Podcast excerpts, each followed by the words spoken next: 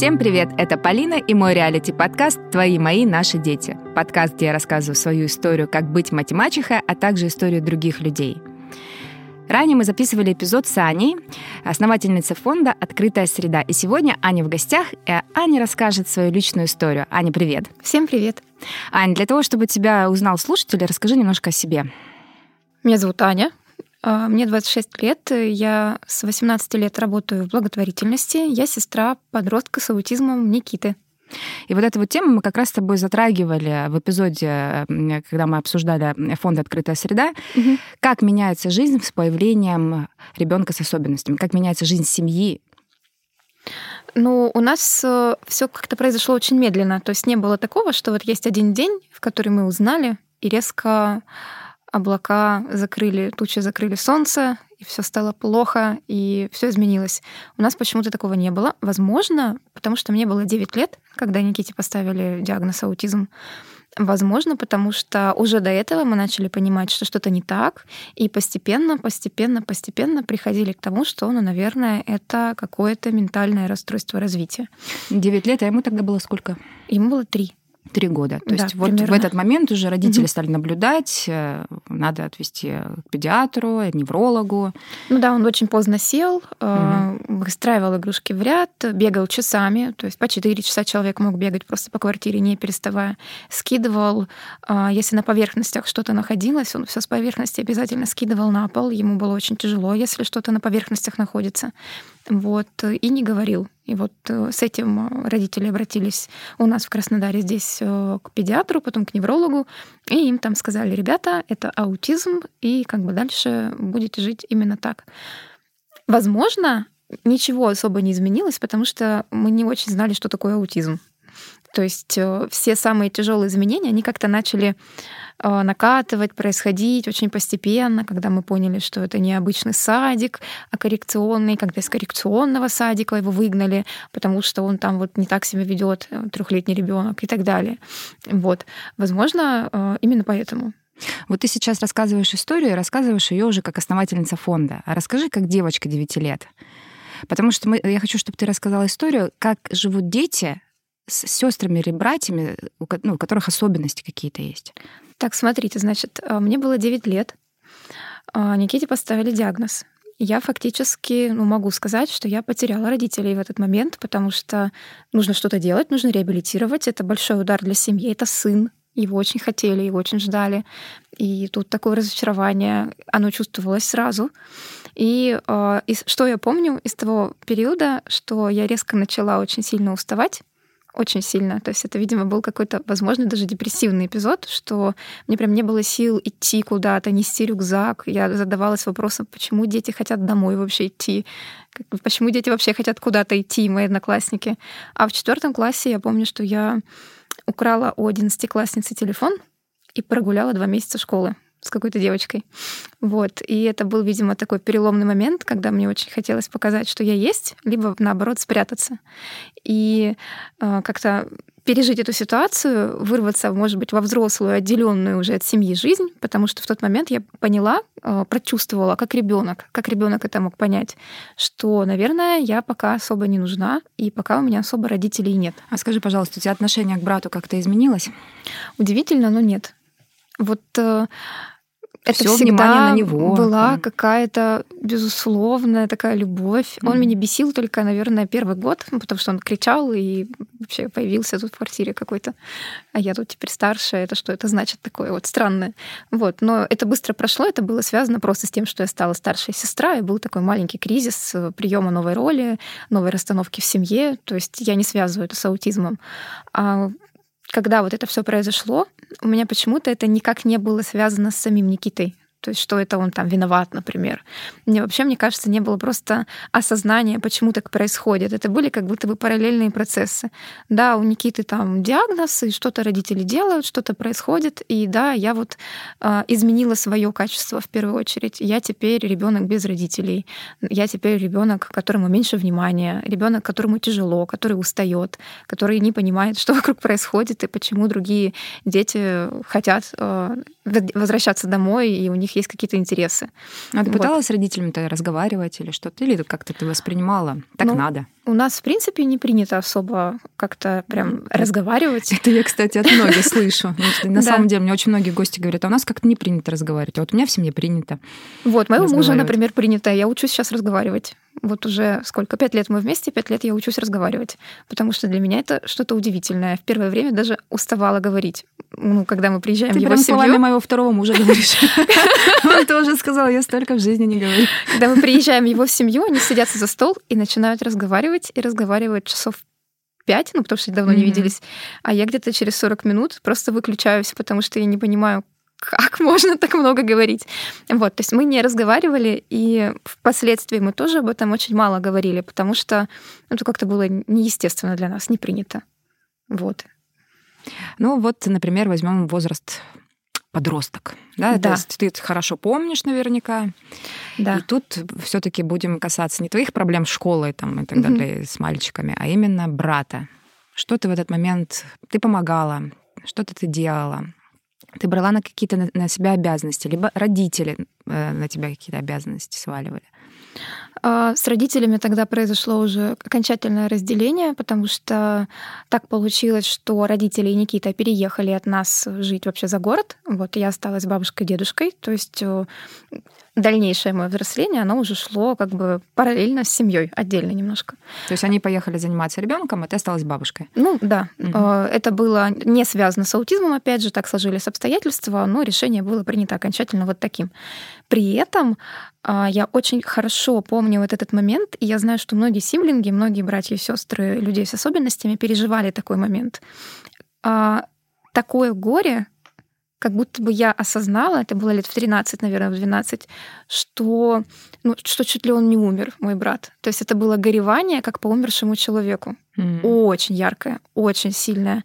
Ночами рыдала по несколько часов, очень много, месяцами это продолжалось до бессонницы, до иступления, как будто бы вот что-то настолько непро... осознание, что что-то непоправимое настолько произошло, что дальше как бы, ну, его было очень жалко. Мне было жалко его, мне было жалко маму, мне было жалко папу, вот, мне было жалко себя уже через какое-то время, вот, и всю эту ситуацию, и как раз-таки вот в подростковом возрасте ты начинаешь видеть, как э, общество относится к людям, да, с особенностями, а, начинаешь замечать эту несправедливость, потому что ты-то, ну, я-то росла вместе с ним и с его особенностями, и особо ну, не замечала, что там что-то может быть сильно не так.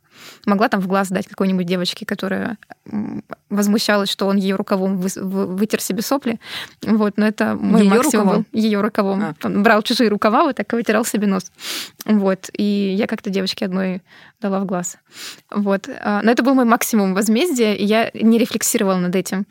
А здесь уже подростковый возраст, и ты а, начинаешь понимать, как к тебе и к твоему брату, и к твоей семье относятся другие люди, и как вообще вы в обществе ну, в каком положении находитесь, ты начинаешь это только осознавать. И вот здесь произошла такая очень глубокая, сильная переоценка. И да, в тот момент я начала задумываться о том, чтобы искать информацию вообще про аутизм, потому что слово аутизм в нашей семье не произносилось. То есть нельзя. Нельзя. Ну, mm-hmm. как бы не было запрета, оно просто не произносилось. Никогда. А, то, что у него аутизм, было написано в справке, и я там начала гуглить на своем первом компьютере э, в интернете, что такое аутизм, печатать какие-то статьи, отдавать их маме. То есть это мне уже было тогда ну, 12-13 лет. То есть и Никите уже было э, больше шести. Но в этот момент он в коррекционном садике, да, был? Да, коррекционный садик, потом коррекционная школа у него была восьмого вида, э, то есть для детей с умственной отсталостью. И на самом деле это не так плохо, ну, в нашем случае, по крайней мере. Вот. И я тогда тоже не чувствовала особо разницы, потому что вот он пошел в школу, и это я знаю, что для родителей очень большая травма, одна из, когда, ну, вроде бы за садик есть время прийти в себя, набрать навыков и пойти в обычную школу, а тут он хоп и идет в коррекционную школу. И это такой первый перелом очень большой для родителей.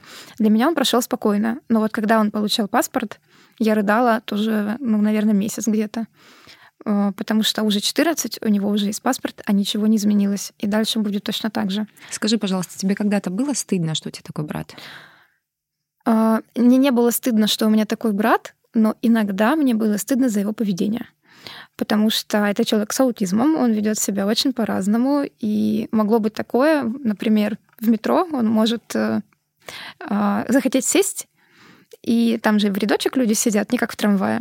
И он просто между ними вот так устраивается. И, соответственно, какой-то человек вынужден встать, потому что двухметровая дылда берет и попой садится прямо между людьми. Конечно, за такое поведение мне может быть стыдно. Но за самого, за самого человека с аутизмом, за брата нет. И... А вот мне прям интересно, вот он так выстраивается, и в этот момент люди возмущаются. Так, отойди, что ты сюда садишься, не видишь, я тут сижу. И в этот момент ты людям говоришь, да он не обращает внимания, у него аутизм. Да. Как они реагируют?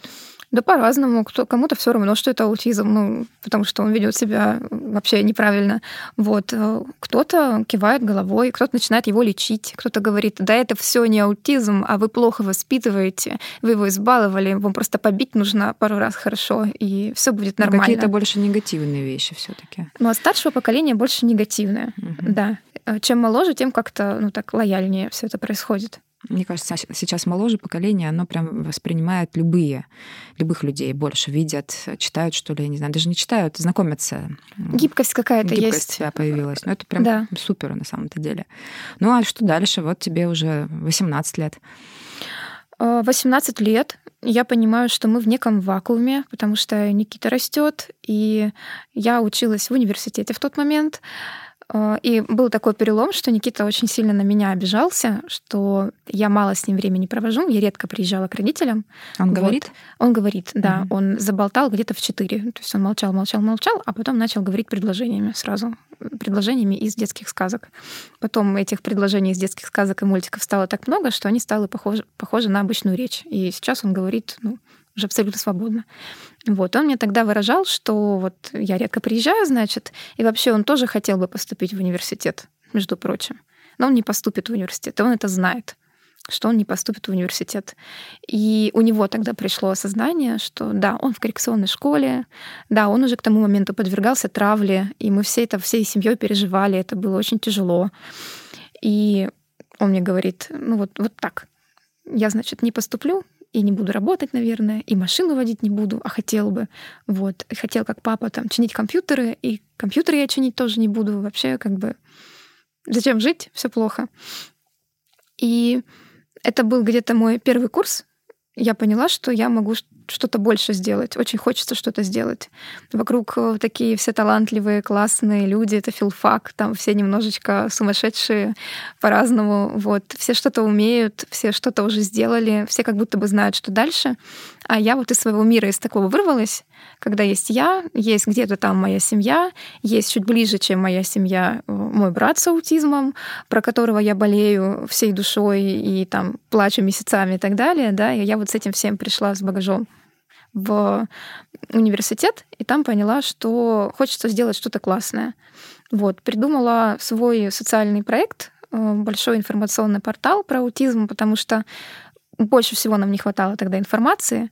Мы, ни мои родители, ни я не знали, что делать, потому что даже при каком-то гугляже поверхностном или глубоком э, все максим, максимум, что выходил, это вот э, логопедические занятия там, от профессора там, такой-то советской, э, которая вот рекомендует лечить аутизм вот, вот так вот. Либо назначение препаратов тяжелых психолитиков, которые сильно его, понижали его поведение. Он мог спать сутками. Да, он начинал лучше говорить и что-то больше понимать, но он спал сутками и не мог выражать эмоции практически. Вот настолько они его подавляли. Вот. И это был э, вот мой первый проект, информационный портал, когда я поняла, что я хотела бы и родителям дать больше знаний, потому что я уже больше знаю, и хочется это как-то донести, и хочется как-то это исправить, и хочется как-то помочь э, ну, стать, э, не знаю, более уверенными в том, что с нами происходит. Вот. И это был информационный портал, который мы сделали с группой ребят из разных концов страны. И затем я уже пришла работать в благотворительный фонд там уже мотивация была не только в Никите, уже к тому моменту. А скажи мне, пожалуйста, вот я не знаю, по какой причине все-таки вы разъехались, ты сказала, так надо было. А как ты думаешь, это все-таки по итогу, вот если сейчас смотреть, тебе 26, ему 21, 7 лет разница, это сплотило семью или нет? Я не думаю, что это сплотило семью, потому что когда мне было где-то 12 или 13, когда они уехали, Вот, соответственно, с того момента я видела родителей ну, раз в месяц, иногда раз в две недели, но не чаще.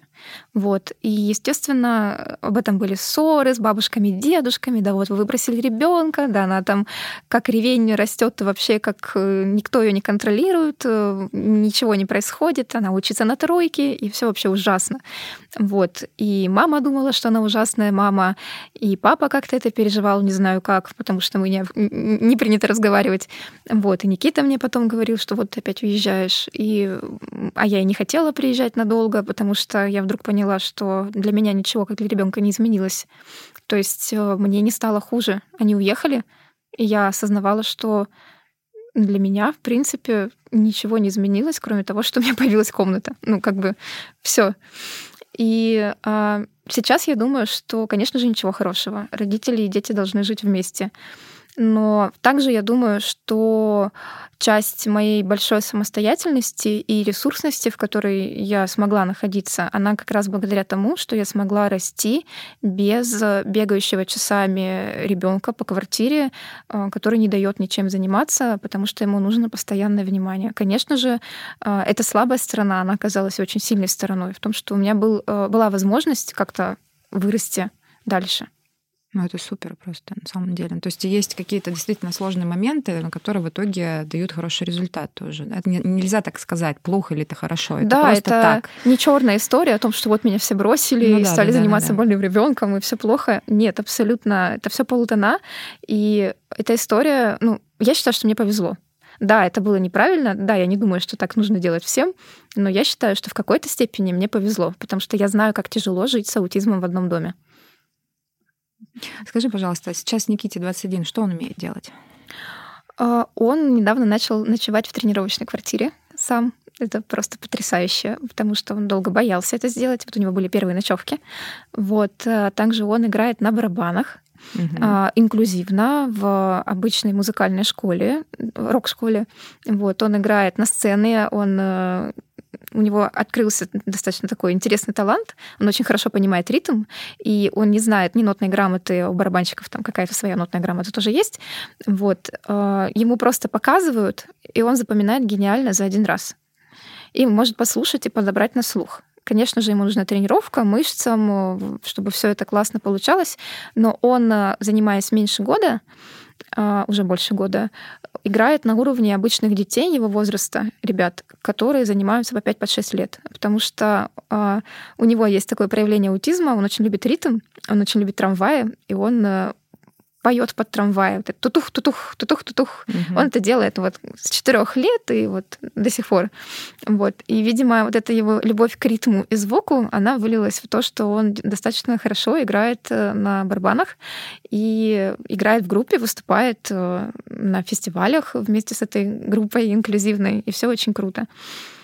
А, Плюс я считаю наше достижение, что Никита ушел из коррекционной школы, мы все-таки ушли от этой истории, хотя могли продолжать, и сейчас э, пытается жить э, счастливую, наполненную жизнь, э, не, привя... не привязавшись к какому-то образовательному учреждению, потому что мы приняли решение, что не нужно рвать себя и все свои силы класть на то, чтобы он получил бумажку маляра, например, если мы можем обеспечить ему счастливую, интересную, наполненную жизнь и подобрать какую-то трудовую занятость.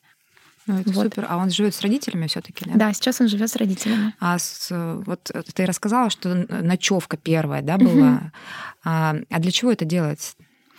А, Это делается для того, чтобы он мог выбрать, как он будет жить в дальнейшем. То есть они могут существовать сами все-таки?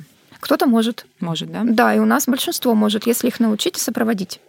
Вот. И, собственно, поэтому мы и делаем тренировочные квартиры и сопровождаемое проживание, чтобы ребята могли э, как-то дальше жить, не в интернате. Сколько у них должно быть таких ночевок, чтобы вы точно сказали, человек готов? Ну вот ребят, которых мы поселили в квартиру, Мгм. первых, они ночевали больше двух лет. Мы их учили, сопровождали. А сейчас они, в принципе, сами живут, да? Ну, в принципе, да, им все равно нужно днем к ним приходить, хотя бы раз в три дня помогать, но это уже достаточно самостоятельные люди. Конечно.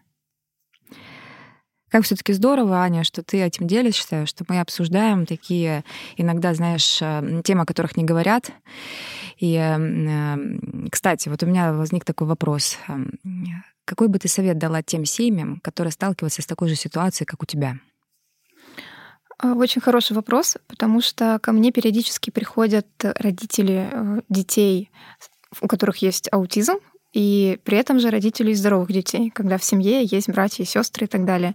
И говорят, Ань, ты знаешь, а вот я очень хочу, чтобы мой здоровый ребенок был таким же ответственным и классным, как ты.